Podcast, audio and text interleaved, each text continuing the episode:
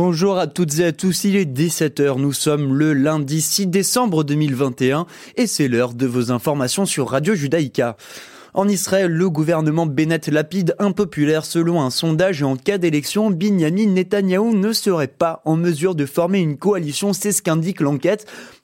Près de six mois après la formation d'une coalition gouvernementale dirigée par Naftali Bennett, l'alliance composée de huit partis idéologiquement disparates semble impopulaire selon un sondage réalisé par l'Institut Midgam. L'enquête a révélé une préférence de la part des Israéliens pour l'ancien Premier ministre Benjamin Netanyahou face à Naftali Bennett et en particulier à Yair Lapid, Premier ministre suppléant qui devrait occuper le poste de chef de gouvernement à partir du 27 août 2023 si des élections avaient lieu aujourd'hui 45% des personnes interrogées souhaiteraient voir le président du Likoud à la tête du gouvernement contre seulement 25% qui opteraient pour Naftali Bennett et 24% soutiendraient Yair Lapid.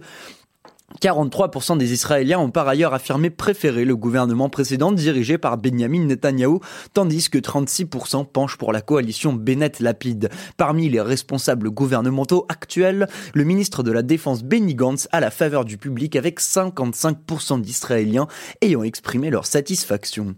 En marge du procès de Benjamin Netanyahou, un militant du Likoud a été arrêté pour avoir menacé Nir Refetz. La police israélienne a arrêté un homme soupçonné d'avoir menacé de mort l'un des témoins témoin clé du procès pour corruption de l'ancien Premier ministre Binyamin Netanyahou. Le 22 novembre, Nir Refetz, ancien conseiller de Binyamin Netanyahou, se rendait au tribunal de Jérusalem pour sa première journée d'audition dans le cadre du procès de son ancien employeur. Ce même jour, le militant du Likoud Moti Naftali attendait devant le tribunal avec d'autres militants et criait Nir Refetz doit mourir, Nir Refetz ne doit pas vivre dans un mégaphone. À la suite de son interrogatoire, il a été maintenu en détention pour menace de mort présumée, subordination de témoins et atteinte à la procédure judiciaire. La police a procédé à la confiscation de son arme ainsi qu'à son permis de port d'armes. Il a été relâché contre une caution de 10 000 shekels et une injonction. Euh, petite erreur technique s'est glissée. Euh, c'est pas le journal d'aujourd'hui. Euh, on vous le passe maintenant, tout de suite. Judaïka.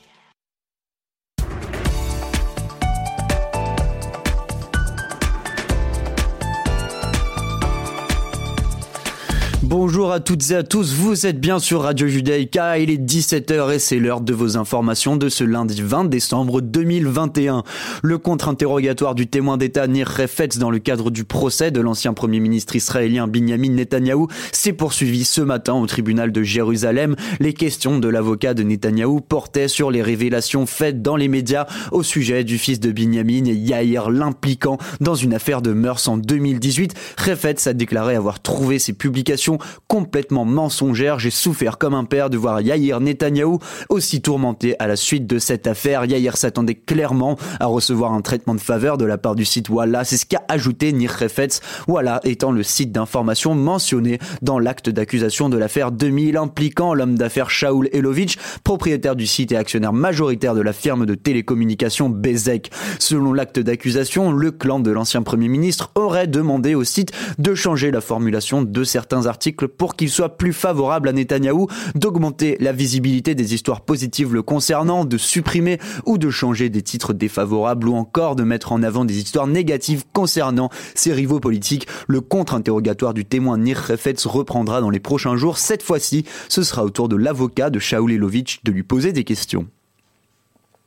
Le cabinet ministériel sur la gestion du coronavirus israélien a approuvé ce matin la mise sur la liste rouge de pays supplémentaires à partir de demain, en accord avec les recommandations du ministère de la Santé, sous réserve d'un vote en faveur de la décision par le comité parlementaire de la Knesset. La Belgique, l'Italie, les États-Unis, l'Allemagne, la Hongrie, le Maroc, le Portugal, le Canada, la Suisse et la Turquie seront placés sur la liste des destinations interdites dans le siège de la propagation du variant Omicron.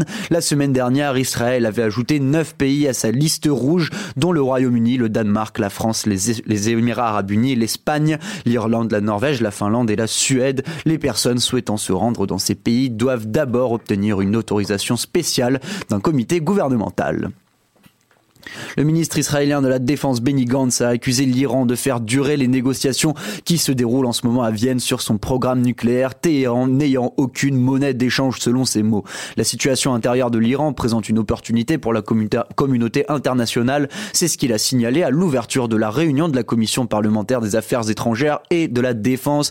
L'Iran n'est pas une puissance dirigeante, ses citoyens souffrent de la mauvaise situation économique, les investissements et le développement ont été réduits de 50% au cours de la dernière décennie et le pays est confronté à plusieurs défis internes et externes. Ce sont les mots de Benny Gantz. Le régime iranien a bien est bien conscient de cette situation et se lance dans des négociations sans véritable monnaie d'échange. Le ministre de la Défense a par ailleurs rappelé qu'Israël développait la collaboration internationale et qu'il était certain que bientôt les actions officielles et officieuses seraient étendues par divers moyens.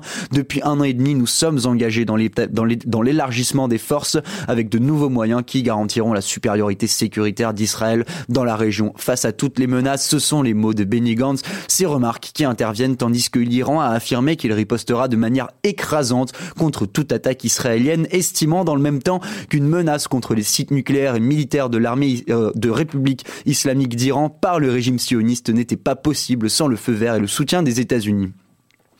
Et enfin en Belgique, la conférence interministérielle santé réunie aujourd'hui a décidé d'autoriser la vaccination des enfants âgés de 5 à 11 ans. Les différents ministres de la santé suivent en ce sens l'avis des experts. Pour les enfants, il s'agira du vaccin Pfizer BioNTech administré à une plus faible dose que pour les adultes. Il ne s'agit pas d'une vaccination obligatoire. Cela se fera sur base volontaire avec l'accord des parents. C'est ce qu'a confirmé le cabinet du ministre fédéral de la Santé Frank Vandenbroek. Une priorité sera réservée aux enfants présentant davantage de risques. C'est ce qu'ont décidé les ministres de la Santé. Pour ces enfants, les invitations seront lancées fin décembre. Ils seront invités selon la procédure applicable à la vaccination des adolescents présentant des comorbidités. Cela signifie que les médecins généralistes et les pédiatres peuvent identifier les enfants en question et les inviter à se faire vacciner. Voilà, c'est la fin de ces informations. Je vous retrouve à 18h pour le grand journal de la rédaction. À tout à l'heure.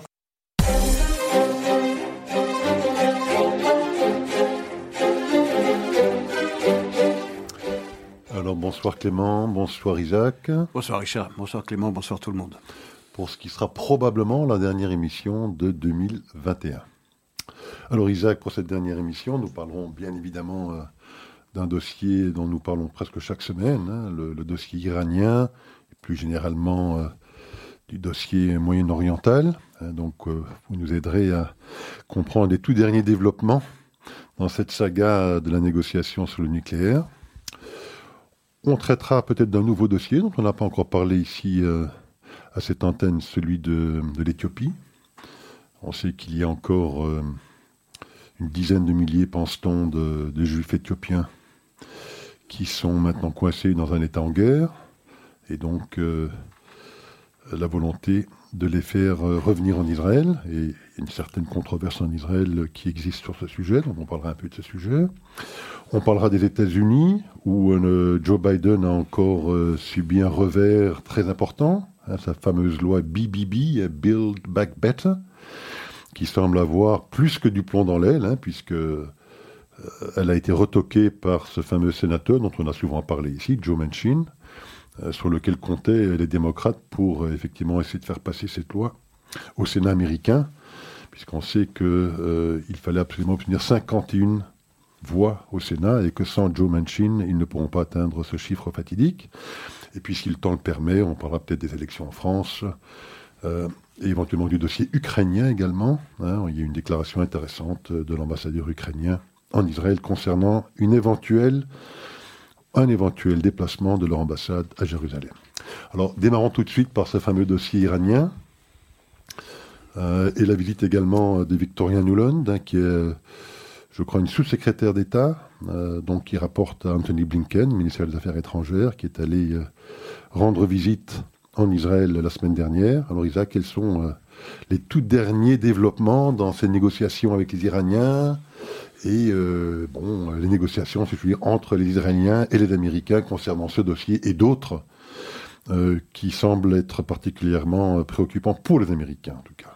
Alors ces négociations, elles n'avancent pas puisqu'elles ont été remises euh, s'inédier. Euh, Ça n'avance pas ces négociations, mais ça marche pour les Iraniens, bien évidemment, parce que le temps qui passe, bah, ils jouent la montre. Euh, et avec le temps qui passe, ben, eux ne chôment pas pour le développement de leur programme nucléaire, l'enrichissement euh, euh, de l'uranium. Nos auditeurs savent ça désormais aussi bien que nous. je veux dire, il y a joué sur le temps, les Iraniens font ça remarquablement, et ils jouent sur la volonté maintes fois réitérée des Américains d'arriver à un accord pratiquement quel qu'il soit.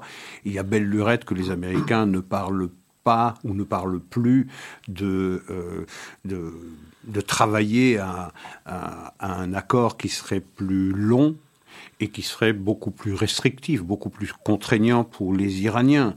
Aujourd'hui, on ne parle plus que de euh, refaire, euh, faire revivre l'accord de 2015, le fameux JCPOA, et même de cela, compte tenu le JCPOA est pratiquement vidé de sa substance, vraisemblablement négocié en coulisses entre Américains et, Iraniens de façon tout à fait officieuse sur un, accord intérimaire qui permettrait euh, eh bien de dire aux Américains qu'ils ont un accord et pouvoir se débarrasser de cette question.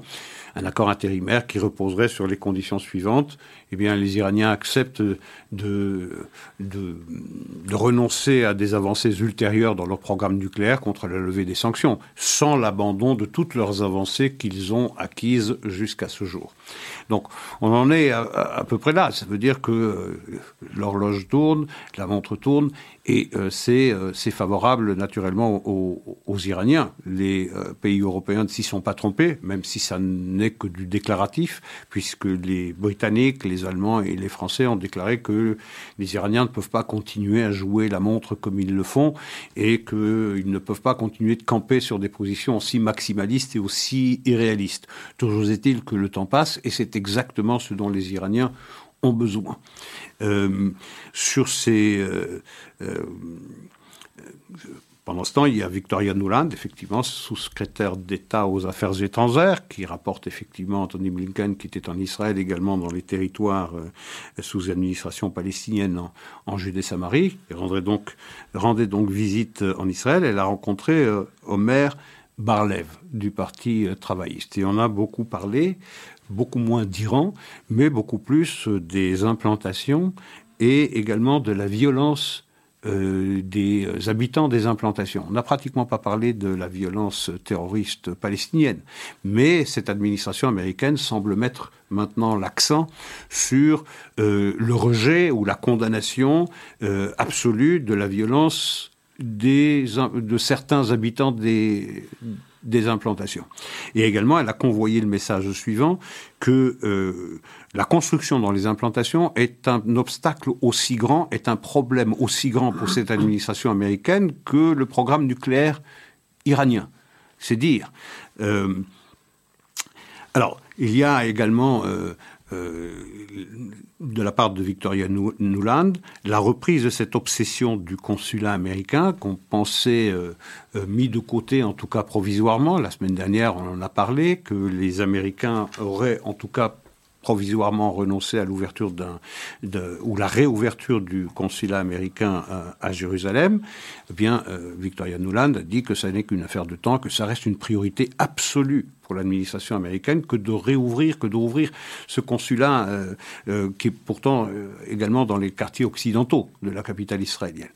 Pendant ce temps, les Américains, peut-être de concert avec les Israéliens, ont trouvé une solution ou une cote mal taillée qui permet euh, euh, aux Américains de dire que l'unité chargée spécialement des relations avec les Palestiniens, qui se trouve à l'ambassade des États-Unis à Jérusalem, ne répondra plus directement à l'ambassade, mais directement au secrétariat d'État. C'est-à-dire que cette cellule des affaires palestiniennes, c'est comme ça qu'elle s'appelle, qui était avant le consulat, qui se trouve maintenant dans l'enceinte physique de l'ambassade, eh bien, parlera directement, référera directement des affaires palestiniennes, non pas à l'ambassadeur des États-Unis en Israël, comme si cette unité chargée des affaires palestiniennes ne faisait pas confiance à l'ambassadeur des États-Unis, mais en parlera directement au secrétariat d'État à Washington. C'était exactement la situation qui prévalait jusqu'à ce que Trump, le 6 décembre 2017, eh bien, décide de reconnaître euh, Jérusalem comme capitale de l'État d'Israël, c'est-à-dire que le consul des États-Unis à Jérusalem en référait directement euh, à Washington et ne passait pas par l'ambassade des États-Unis qui était alors à Tel Aviv. Mais il y a cette espèce de, euh, réalité topographique, c'est que maintenant cette, cette cellule palestinienne ex consulat se trouve maintenant dans l'enceinte physique, dans le bâtiment de l'ambassade euh, des États-Unis à Jérusalem, et donc on joue un peu sur cette fiction. Peut-être que ça a été élaboré euh, avec les, Israéliens, parce que les Israéliens ont opposé un, refus absolu quant à la réouverture du consulat américain. Est-ce que ça va durer cette situation provisoire ou bien est-ce que les Américains feront à nouveau le forcing? Ils savent, les Américains, qu'ils ont déjà les Israéliens sur le dos, sur le dossier iranien. Ils ne veulent pas ouvrir un second front qui fâcherait encore un peu plus les, Israéliens. Euh, voilà. Euh, et puis, il y a euh, cette... Ce, ce problème de la livraison par les Américains aux Israéliens de cette commande d'avions ravitailleurs, ces fameux KC-46 dont on a parlé de façon assez euh, euh, brève la semaine dernière. Les, Israéliens ont commandé huit avions, dont quatre devaient être euh, livrés relativement rapidement, mais aucun avant 2024 les Israéliens ont demandé urgemment une livraison dès l'année prochaine d'au moins deux de ces avions. Et nous avions dit la semaine dernière que cette demande israélienne avait été rejetée par les Américains. C'est un message terrible que celui-là. C'est un message terrible parce que le souci de l'administration américaine, de la diplomatie américaine, est de priver Israël du moyen d'attaquer l'Iran, ou en tout cas de convoyer à l'Iran le message que sans ces avions ravitailleurs, qui, permet, euh, qui permettent de ravitailler des escadres entières d'avions de chasseurs bombardiers qui se, dirigeaient, qui se dirigeraient vers l'Iran, eh bien toute action militaire israélienne devient beaucoup plus difficile. Alors que c'est exactement le message contraire qu'il faudrait convoyer aux Iraniens, leur dire nous allons hâter la livraison de ces KC-46 au bénéfice d'Israël parce que ça donne du crédit à cette menace militaire. Et c'est exactement le contraire. Donc on fait comprendre aux, aux Iraniens vous n'avez rien à craindre d'une attaque israélienne parce que nous les privons de ce moyen, alors qu'il faudrait convoyer aux Iraniens la, le message tout à fait euh, contraire. Et donc Israël se trouve aujourd'hui devant trois scénarios. Le premier scénario, c'est de se trouver dans l'impossibilité d'attaquer l'Iran tout le temps qu'il négocie. On imagine la réaction des Américains si les Israéliens, quelles que soient leurs affirmations qu'ils ne se sentent pas liés par ces négociations ou par le résultat de ces négociations, on imagine difficilement les Israéliens attaquer euh, toute l'industrie nucléaire ou tout le programme nucléaire iranien pendant que les Américains et les puissances occidentales négocient avec l'Iran. On imagine aussi difficilement, une fois qu'on sera arrivé à un accord, que les Israéliens attaquent les Iraniens alors qu'il y a un accord, parce que les Américains vont prendre ça comme une attaque personnelle. Nous venons de trouver un accord et vous, euh, vous attaquez l'Iran. Et donc, la troisième solution, eh bien, c'est euh, euh, pour Israël d'apporter de nouvelles preuves que les Iraniens, comme depuis le début, comme bien avant euh, 2010, euh, 2018, au moment où Donald Trump a, euh, quitté le JCPOA, d'apporter la preuve que les Iraniens mentent. Mais encore une fois, comme en 2018, en janvier 2018, rappelez-vous, le Mossad avait rapporté une moisson considérable d'informations qui montraient que les Iraniens trichent et mentent depuis le début. Et on risque de voir ces puissances occidentales eh bien, détourner le regard ou bien euh, jouer au sourd devant ces nouvelles preuves apportées par les Israéliens. Et donc, qu'est-ce qui reste? Il reste pour les Israéliens eh bien, euh, le, le, devoir de vivre avec un Iran qui deviendrait une puissance nucléaire, une puissance du seuil, au risque sinon, et la seule possibilité qu'il y aurait pour échapper à cette euh, fatalité, de devoir vivre euh, sous euh, la menace permanente d'un Iran qui serait devenu une puissance du seuil, eh bien, ce serait d'aller à l'encontre de la volonté de l'administration américaine et donc de, risquer un clash politique majeur avec les États-Unis. Et donc, on se trouve pour Israël devant cette alternative dont aucune des facettes n'est euh, favorable à Israël, bien sûr. C'est euh, soit attaquer euh, l'Iran et pardon, soit vivre avec un Iran nucléaire, soit se fâcher avec l'allié américain. Tout à fait. Mais c'est vrai quand même que la guerre des mots entre les Israéliens et les, Iraniens euh, bat son plein. On entend à la fois les responsables du Mossad et les responsables militaires israéliens répéter à l'envie qu'ils ont non seulement les moyens d'empêcher l'Iran d'obtenir la bombe, probablement aussi l'intention, si tant est que l'ordre politique euh, leur était donné. Euh, ils ont demandé des budgets supplémentaires, je crois de l'ordre de 1,5 milliard, si c'est des dollars ou des shekels, enfin des budgets importants, pour euh, se préparer à cette éventualité. Ils préparent justement, je, pense aussi, des, des, manœuvres militaires pour euh, se préparer à éventuellement attaquer l'Iran. Donc du côté israélien, il y a quand même euh, un vocabulaire et euh, clairement une, volonté en tout cas de, faire croire aux Iraniens qu'ils ont non seulement la volonté mais la possibilité de le faire. Et on a quand même aussi un peu l'impression que les Iraniens les craignent.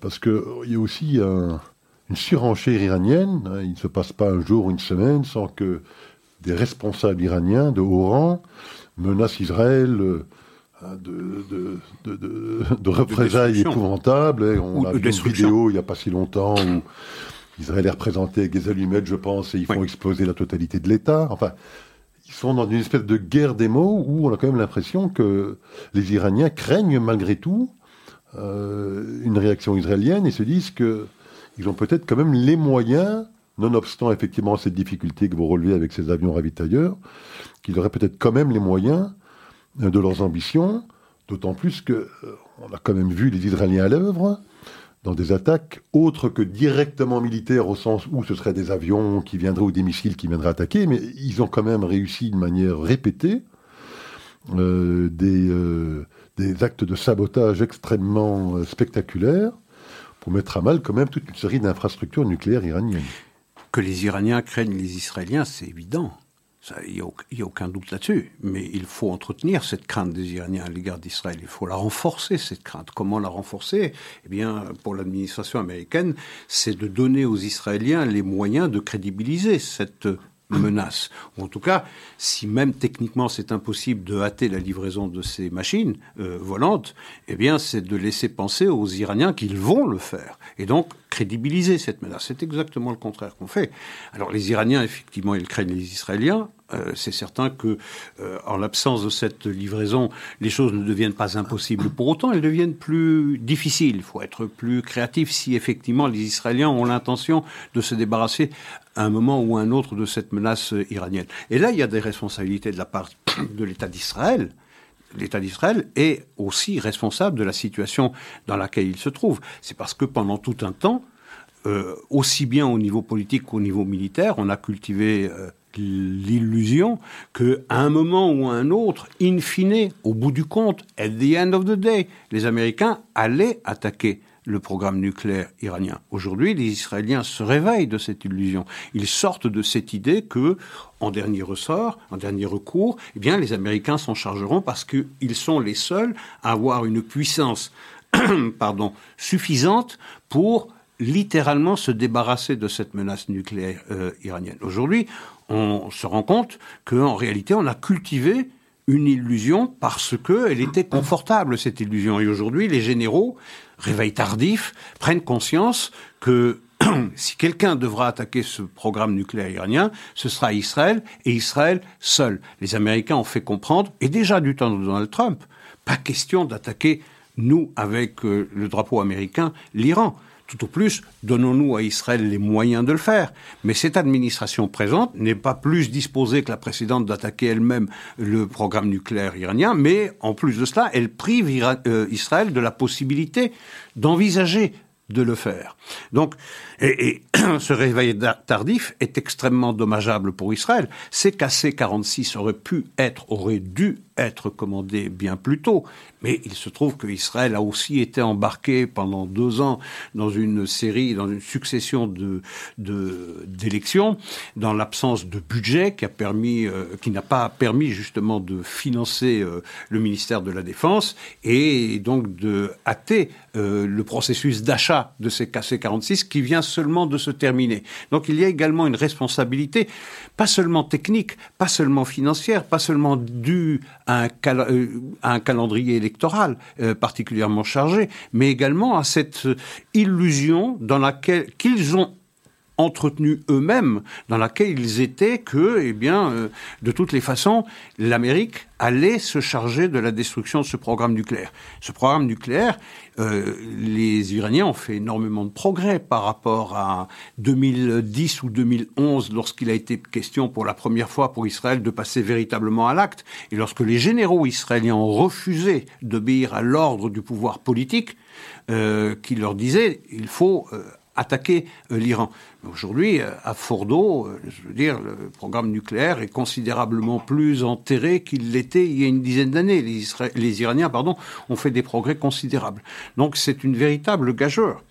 Et les Iraniens, eux, menacent les Israéliens, et ils ont des moyens de menacer les Israéliens. Ils ne peuvent pas se mesurer à la puissance militaire, technologique, euh, de renseignement des Israéliens, mais ils ont les moyens de faire mal. Ils ont les moyens de faire mal avec des milices qui sont à leurs ordres euh, en Irak, euh, en Syrie et également au Liban, avec le Hezbollah qui dispose de 120 000 à 150 000 roquettes et missiles de différentes portées, même chose le, le, Hamas. Donc ça peut faire mal. Donc si Israël considère réellement qu'un Iran, puissance du seuil, et plus encore un Iran nucléaire est une menace existentielle, il faudra intégrer dans les calculs euh, politiques et militaires eh bien, des pertes considérables, non seulement dans le personnel militaire qui sera chargé de cette action, mais également dans la population civile. Très bien, je suggère que nous fassions une petite pause, un petit peu à l'avance de la demi-heure, ça nous permettra de, de changer de sujet pour la demi-heure qui nous restera et de profiter de nouvelles compositions de Clément.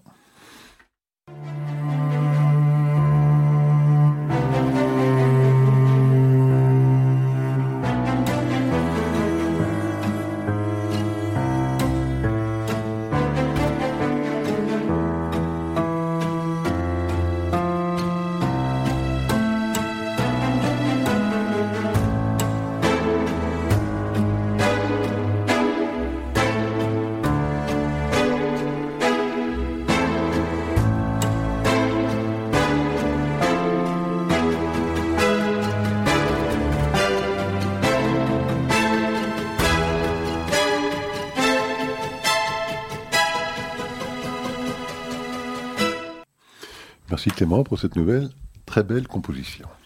Alors Isaac, restons dans la région, pas très loin, partons pour la Corne de l'Afrique, euh, vers l'Éthiopie.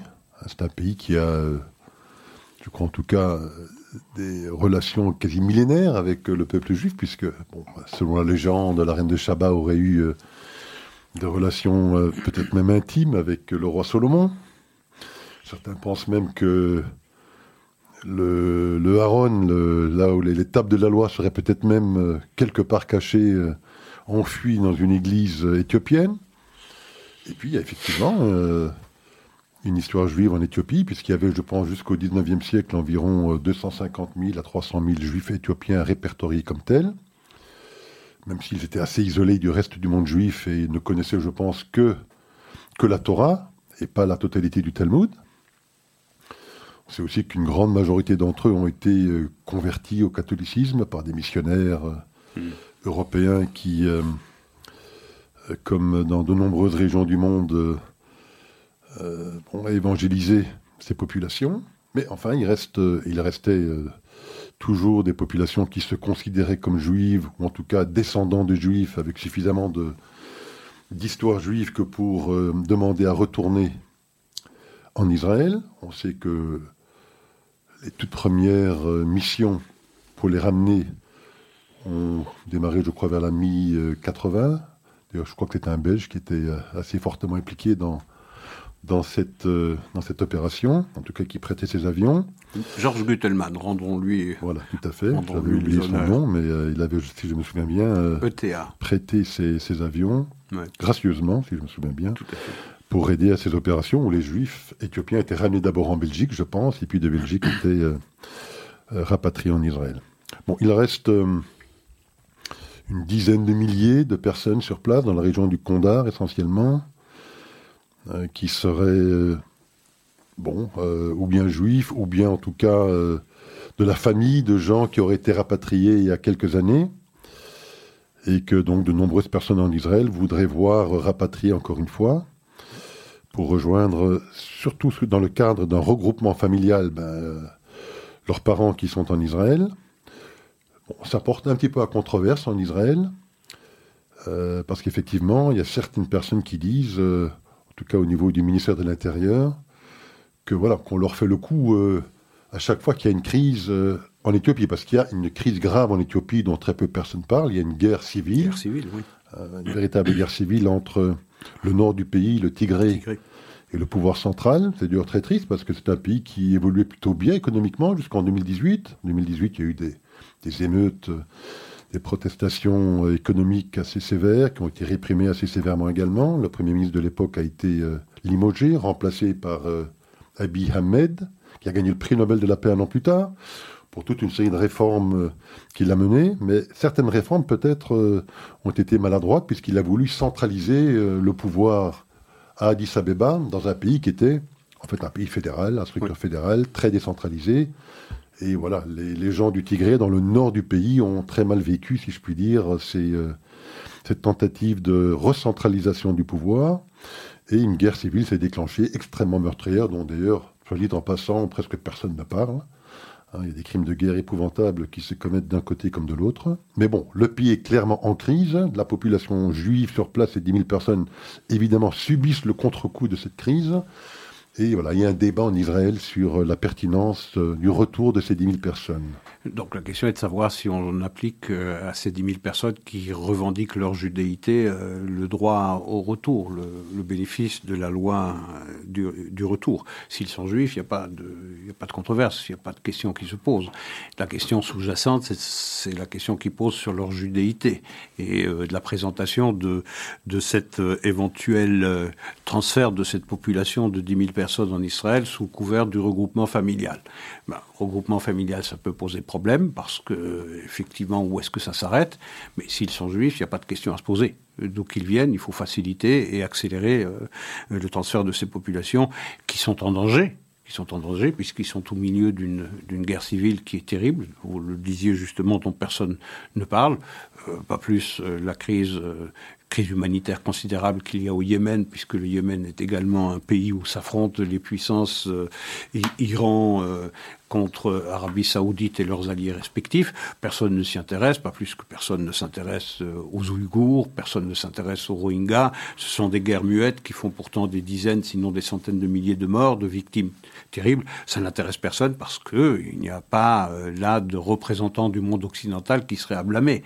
Euh, et c'est une, c'est une véritable, c'est une véritable tragédie. On en a parlé la semaine dernière. Je cessé de parler de, de l'Éthiopie parce qu'effectivement, c'est une tragédie dont personne ne parle. C'est un pays qui nous est proche dans la légende, dans la mythologie, effectivement, mais il y a comme ça des crises, et je reviens sur, je reviens sur la Chine quand même. Un génocide colossal, un génocide énorme, un génocide absolument énorme, et tout ce que la communauté internationale trouve à faire, eh bien, c'est de dire qu'il y aura un boycott diplomatique euh, pour les Jeux Olympiques de Pékin de février 2022, alors que le monde entier devrait s'élever et crier d'une même voix que la communauté internationale ne peut pas accepter cet état de fait, exiger de, la Chine euh, un traitement humain de ces populations euh, minoritaires. Je rappelle des populations musulmanes qui se trouvent dans le Xinjiang. Eh bien là, on est totalement amorphe. Quel message passons-nous aux génocidaires chinois et euh, aux génocidaires de toute la Terre, que nous n'allons pas envoyer de représentants diplomatiques euh, à Pékin? Mais qu'est-ce que les Chinois s'en fichent? Si vous voulez gifler la Chine, qui a un, énorme, qui accorde un prix énorme à l'image et au prestige, vous voulez atteindre ce prestige, vous voulez euh, entacher cette image-là, ben, vous annulez votre participation. C'est terrible pour les athlètes qui se seront entraînés pendant quatre ans, ça je le conçois volontiers, mais il y a des choses qui doivent s'effacer euh, devant la réalité d'un génocide que par ailleurs personne ne nie, sauf naturellement les, euh, les, autorités, les autorités chinoises. Donc on voit que partout les démocraties reculent, reste muette face à des autocrates qui, euh, de plus en plus, sont euh, assertifs et de plus en plus, euh, eh bien, se fichent complètement des menaces.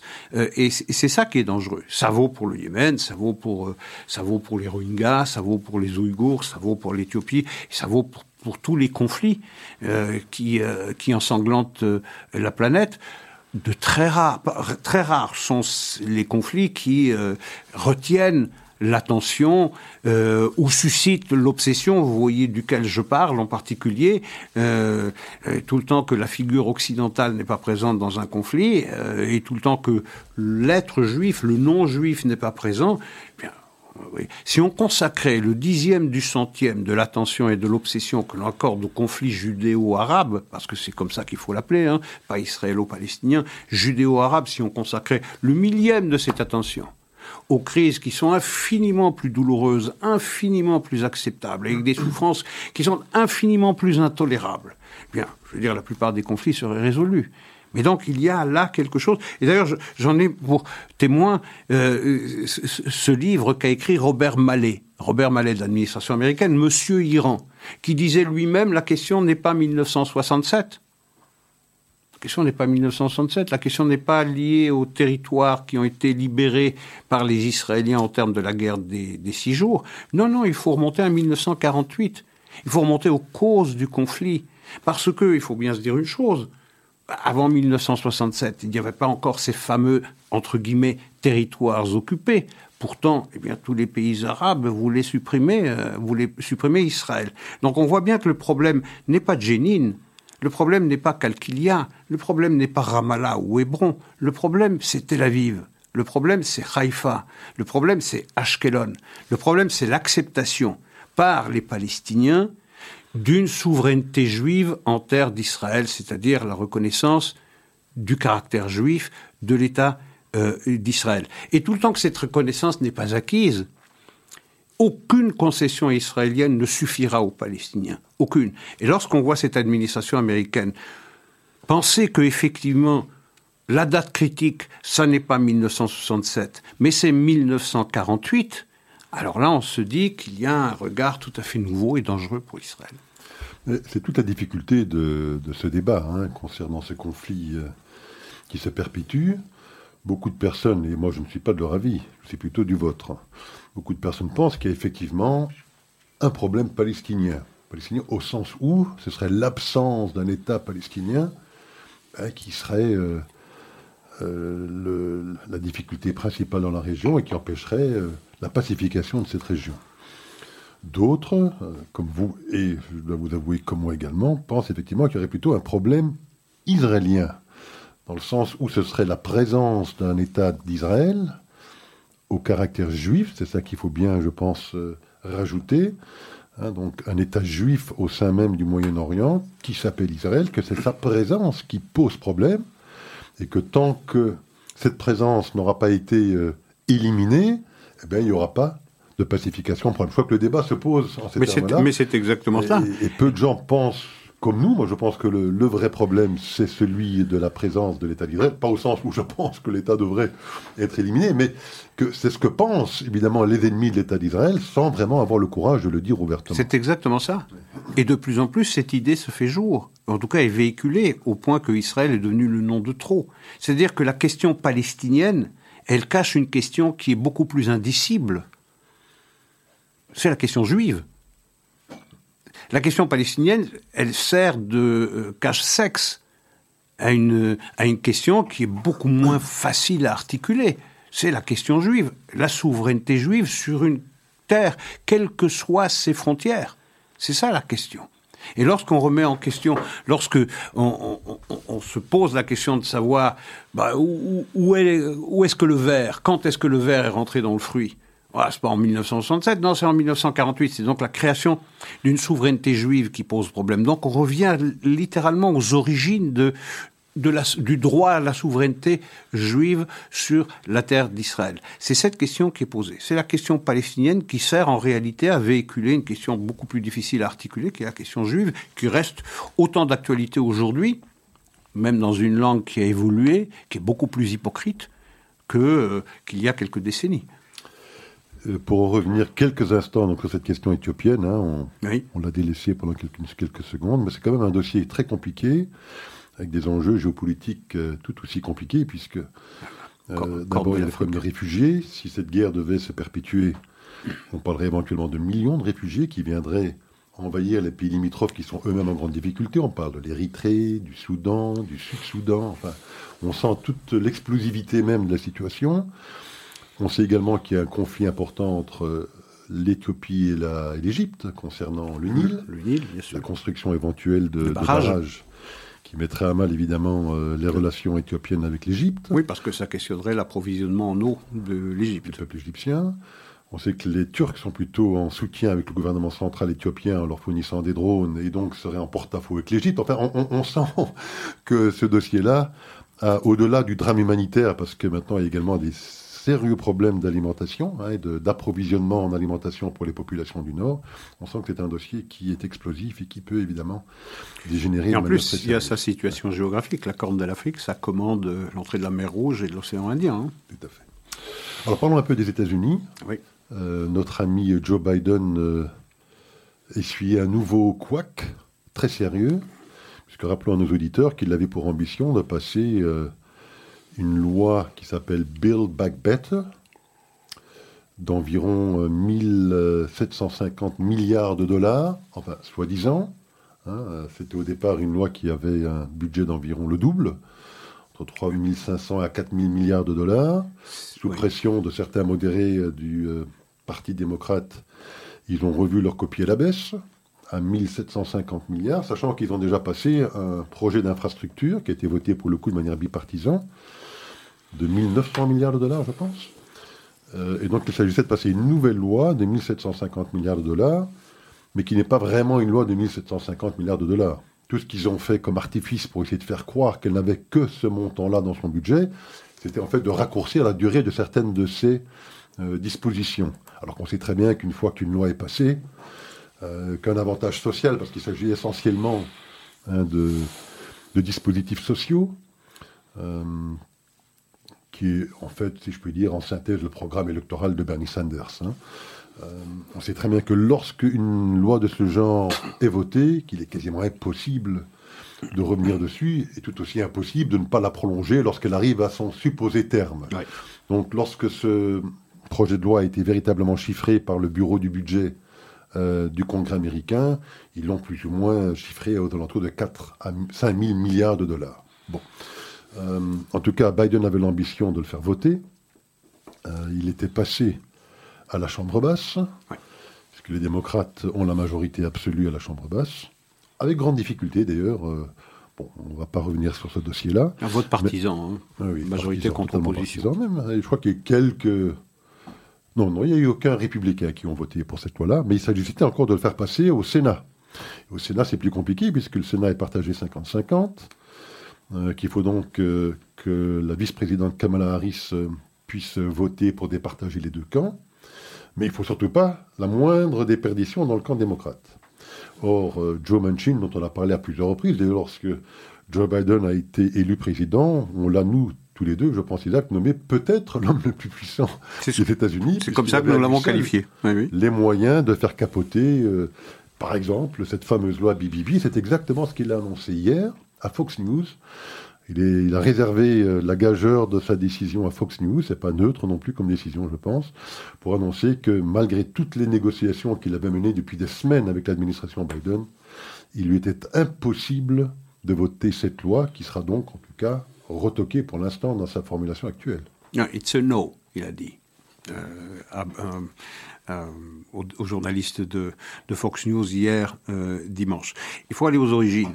Au départ, en réalité, le budget il a été confié à Bernie Sanders, qui réclamait euh, 6 000 milliards de dollars. 6 000 milliards de dollars pour ce plan euh, Build Back Better.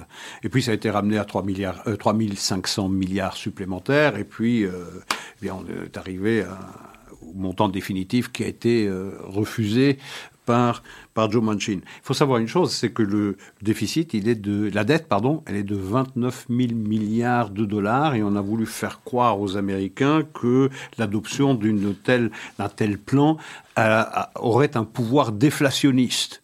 Et Joe Manchin, qu'est-ce qu'il déclare? C'est de voter euh, un plan d'aide aussi considérable lorsque la dette est déjà de 29 000 milliards, va encore plus alimenter une, une, inflation pardon, qui est déjà de 6,8%. Ça veut dire quoi une inflation de 6,8% Alors tout le monde comprend que l'inflation c'est pas bien, mais ça veut dire que pour les Américains, comme du reste pour les Européens qui ont une économie, avec de l'inflation, vous avez 100 000 dollars, une inflation de 6,8%, ça veut dire qu'il y a 6 800 dollars qui partent littéralement en fumée. Il n'en reste plus que 93 000 dollars, sans rien faire. Donc c'est ça l'inflation. Et Joe Manchin, il dit, impossible évidemment, de voter euh, une nouvelle, l'adoption d'un nouveau, plan d'aide qui va euh, alimenter encore plus cette inflation, après avoir adopté déjà tous les plans d'aide précédents. Alors c'est un, c'est plus qu'un revers, ça c'est tout le programme domestique si les choses restent en l'état et s'il n'y a pas moyen de ramener, entre guillemets, Joe Manchin à la raison, parce que il y a... Il n'a pas la raison, je pense qu'il a tout à fait raison. Oui.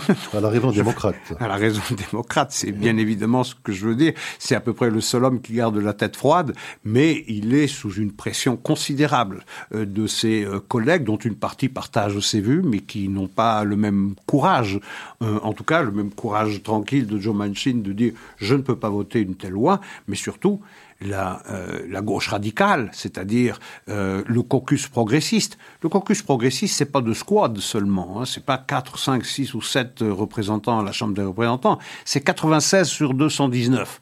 Ça veut dire à peu près 40 donc le caucus progressiste tire à boulet rouge sur Joe Manchin, l'accuse d'avoir trahi sa parole, d'accepter cette, euh, ce, plan de, de, financement social, euh, et, et, lui, très tranquillement, il dit, je ne peux pas voter cela, ça va alimenter une alimentation, et les Américains, mes concitoyens de Virginie occidentale, ne peuvent pas le tolérer. Ça veut dire que le programme domestique de Joe Biden, si les choses restent en l'état, eh bien, le programme domestique, il est mort.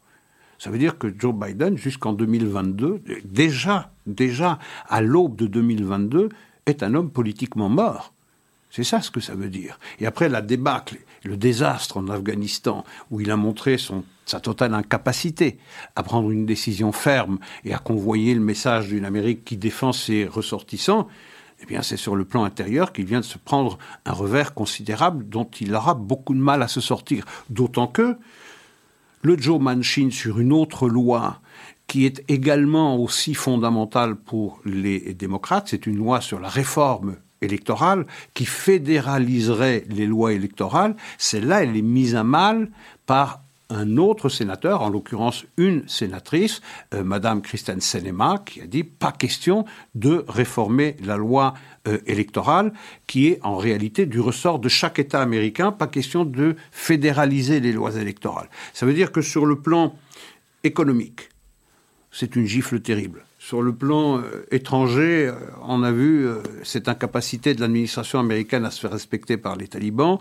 Même chose par rapport à, l'Iran, où l'Amérique, ou la Russie, ou la Chine, où l'Amérique se fait pratiquement tous les jours humilier, fait face à une crise sanitaire considérable qui fait désormais plus de 800 000 morts. Ça veut dire qu'il est mort plus d'Américains depuis le 20 janvier jusqu'au 20 décembre qu'il n'est mort d'Américains pendant euh, l'année la dernière année de la présidence de Donald Trump, c'est-à-dire de début mars jusque 20 euh, janvier. Euh, mais il faut savoir une chose, il y a une chose qui a considérablement changé, c'est que Donald Trump ne disposait pas, dans sa dernière année de présidence, ne disposait pas des vaccins. Or, avec les vaccins, il meurt autant d'Américains du euh, euh, coronavirus qu'il n'en est mort pendant euh, la dernière année de la présidence de Donald Trump. Et on se rappelle les propos extrêmement audacieux, je dirais, de Joe Biden le 4 juillet, le jour de l'indépendance, le jour de la fête d'indépendance américaine, lorsqu'il disait le coronavirus est vaincu. Donc on voit absolument un désastre dans cette présidence américaine. Je n'ai même pas parlé de la, de, la, de la crise à la frontière méridionale. Deux millions de personnes seront rentrées illégalement aux États-Unis pendant cette année 2000, 2021. Donc on voit que c'est un désastre absolu et on, pose, on se pose la question de savoir quel est le crédit qu'aura cette administration pendant tous ces mois qui la séparent encore des midterm élections qui auront lieu au début novembre 2022 Oui, on se pose véritablement la question de l'intelligence stratégique de ce parti démocrate, parce que d'essayer de faire passer une loi de cette nature, c'est pas une loi en fait, c'est c'est un programme électoral qui est constitutif peut-être d'une dizaine, d'une douzaine de lois, enfin qui mériterait d'être à part entière des lois individuelles. Parce que dans ce, dans ce package de 4000 milliards, il y avait probablement des choses euh, à retenir. Mais quand on essaye de les packager dans un fourre-tout, où il y a des bonnes choses et des choses extrêmement nuisibles, ça devient effectivement très compliqué pour un sénateur modéré comme Joe Manchin d'accéder à ce genre de demande. Donc on, a quand même euh, une sérieuse question sur l'intelligence stratégique de ce parti, essayer de faire passer euh, une loi de ce genre lorsqu'on est avec un Sénat à 50-50. Hein. Mais c'est ce qui arrive lorsque on confie les clés du budget à un homme comme Bernie Sanders et lorsqu'on doit faire le grand écart entre des démocrates modérés comme Joe Manchin et Christian Sinema et une aile gauche radicale qui se sert précisément de cette majorité extrêmement étroite dont les démocrates bénéficient à la Chambre des représentants pour prendre littéralement le parti en otage et l'administration en otage. Et en réalité, c'est peut-être un paradoxe. la majorité, c'est 219 voix pour les démocrates, 212 pour les républicains. Il suffit donc aux démocrates de perdre 4 voix pour perdre cette majorité. Et donc le caucus dit progressiste joue de cette étroite majorité pour faire un véritable chantage sur le Parti démocrate tel que nous l'avons connu jusqu'il y a quelques années. Alors, il y a une autre information, moi, qui a attiré mon attention aux États-Unis, c'est l'armée du salut. Oui. The Salvation Army. Une organisation remarquable, euh, créée en Angleterre, je pense, mhm. au XIXe siècle. Une organisation évidemment chrétienne ou catholique, euh, qui euh, fait un travail remarquable dans, je pense, 150 pays du monde, donc qui vient surtout dans cette période des fêtes actuelles, en hiver, qui vient au secours d'une population qui est souvent laissée à l'abandon, qui n'a pas les moyens toujours de s'alimenter comme elle le devrait, ou euh, de se vêtir comme elle le devrait. Et donc elle fait un travail remarquable avec des bénévoles, des dizaines de milliers de bénévoles qui, en plein hiver, en pleine nuit, dans des circonstances parfois très difficiles d'un point de vue climatique, apportent leur soutien et leur aide à des centaines de milliers de personnes pauvres. Eh bien, on apprend euh, que cette organisation, en tout cas la branche américaine, euh, a eu des velléités woke. Hein, elle a publié sur son site web, je crois, une espèce de manifeste euh, qui appelait les hommes blancs à faire le mea culpa habituel qu'on leur demande. Ils seraient ontologiquement racistes, coupables. C'est assez étonnant parce que on pensait, vous savez, le catholicisme, enfin la religion euh, catholique et la religion juive aussi, enfin la, tradition judéo-chrétienne, on se base sur ce péché originel hein, de Adam et Ève, le tout premier péché, mais c'est à chaque individu, à titre individuel, d'essayer de se racheter quelque part et mm-hmm. dans sa vie de, trouver la rédemption. Mais là, avec le mouvement woke, c'est bizarre parce que la religion revient, si je puis dire, de plein pied dans le politique, puisque c'est pas au niveau individuel, c'est au niveau maintenant d'un groupe d'individus. C'est les hommes blancs, hétérosexuels surtout, qui seraient, eux, euh, teintés d'un péché originel parce qu'ils sont hommes, parce qu'ils sont blancs, parce qu'ils sont euh, hétérosexuels, et qu'ils ont donc à faire leur mea culpa. Et eh bien voilà que l'armée du salut, qui est censée faire exactement le contraire, est, euh, si je puis dire, atteinte de cette nouvelle maladie. Oui, effectivement, mais là, lorsqu'elle a constaté les réactions au sein de la population américaine à ce, euh, à ce qu'ils ont mis sur leur site, c'est-à-dire euh, pour les hommes blancs de confesser leur euh, racisme systémique, que tous les hommes blancs sont, même à leur cœur et corps et esprit et âme défendant, eh bien, ils sont racistes et qu'ils doivent le confesser et qu'ils doivent corriger ce penchant euh, et qu'ils doivent confesser sur cette pulsion raciste dont ils seraient ontologiquement atteints, bien, les réactions ont été terribles. C'est-à-dire que les, les, dons en faveur de l'armée du salut ont considérablement baissé, se sont même effondré et ça a amené l'armée du salut à, retirer de son site cette, cet appel à, confession et à expiation collective. voilà, hein, voilà à quoi on arrive lorsque lorsqu'on on cède à ces appels aussi imbéciles que sont en général le, le, le wokisme dans ces différentes manifestations. C'est dramatique parce que ceux qui souffrent évidemment de la ben, situation sont ces pauvres qui ont besoin de cette aide de manière urgente. Voilà, tout à fait. Isaac, il nous reste 2-3 minutes, alors je vous laisse le choix euh, pour notre dernière émission de 2021. Un petit coup de cœur, un petit coup de gueule. Euh, ben, je vais rester fidèle à ma réputation, ce sera des coups de gueule.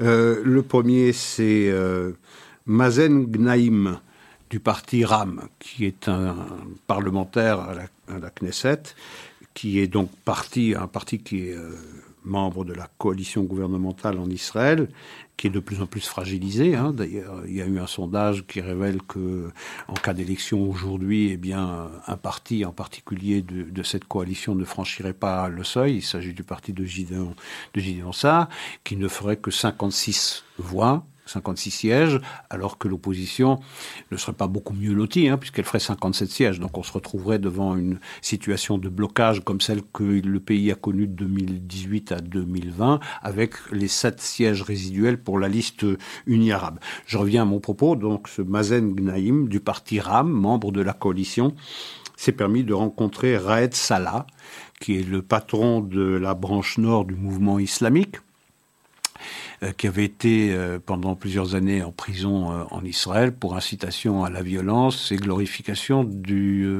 des actions terroristes. Euh, et cela, évidemment, eh bien, l'étroitesse de la majorité à la Knesset empêche naturellement les partis euh, sionistes de censurer sérieusement euh, euh l'initiative prise par ce parlementaire de, de RAM.